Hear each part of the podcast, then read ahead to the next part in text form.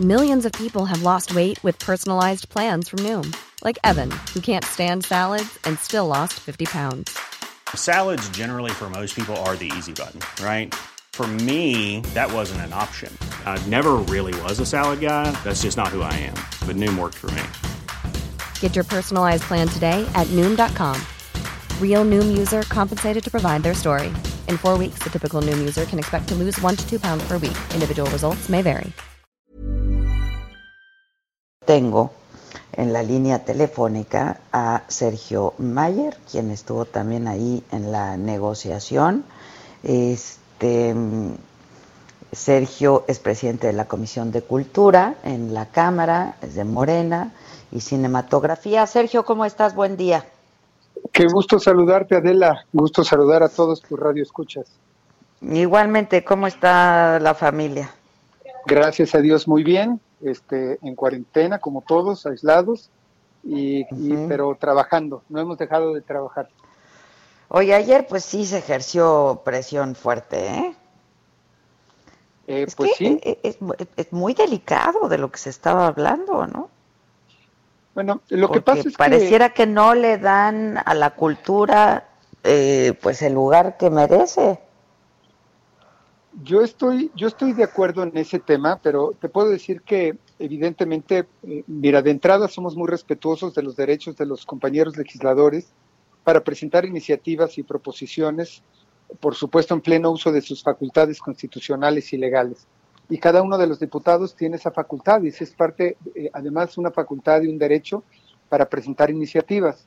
Eh, el presentar eh, no era específicamente desaparecer el, el, Fidecine como tal, sino metieron al Fidecine en una serie de, de proyectos para modificar 14 leyes y la abrogación de una ley cuya ejecución implicaba la extinción de 44 fideicomisos y de la continuidad de cuatro fondos.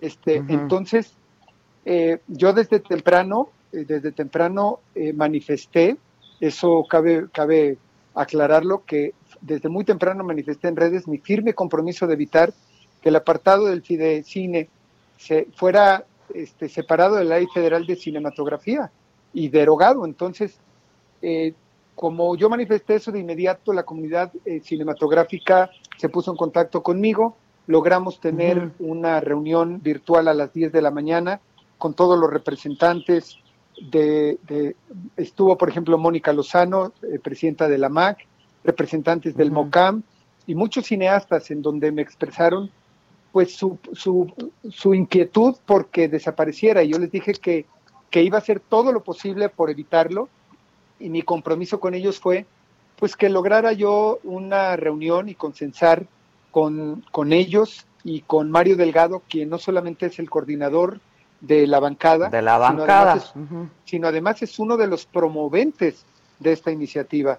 Uh -huh, Entonces, uh -huh. yo me comprometí con ellos, afortunadamente tuve comunicación con Mario y tuvo esa, este, eh, ¿cómo, ¿cómo, le llamaríamos? Eh, la, el tiempo, la disposición, la disponibilidad de platicar con la comunidad cultural y explicar esta iniciativa.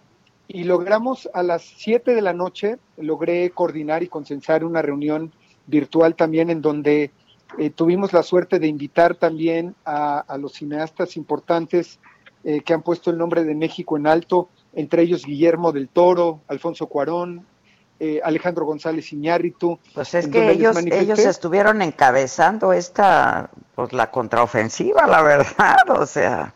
Pues para mí eh, era importante que ellos se expresaran, eh, yo les pedí que fueran concretos eh, en su planteamiento, y para uh -huh. mí era importante que ellos estuvieran presentes porque ellos han sido beneficiarios de este fideicomiso y ellos han puesto el nombre de México en alto eh, a nivel internacional y afortunadamente pues hubo una convocatoria importante, interesante y yo les agradezco a ellos que de inmediato me respondieron positivamente eh, y evidentemente eh, también el trabajo de Mariano Varo, eh, la titular de IMCINE y de Mónica Lozano, la gente del MOCAM, eh, la gente de Canacine, logramos una convocatoria interesante y, ayer Mario Delgado tuvo la sensibilidad y la empatía de entender la importancia de este, de este fideicomiso y se lograron cosas importantes.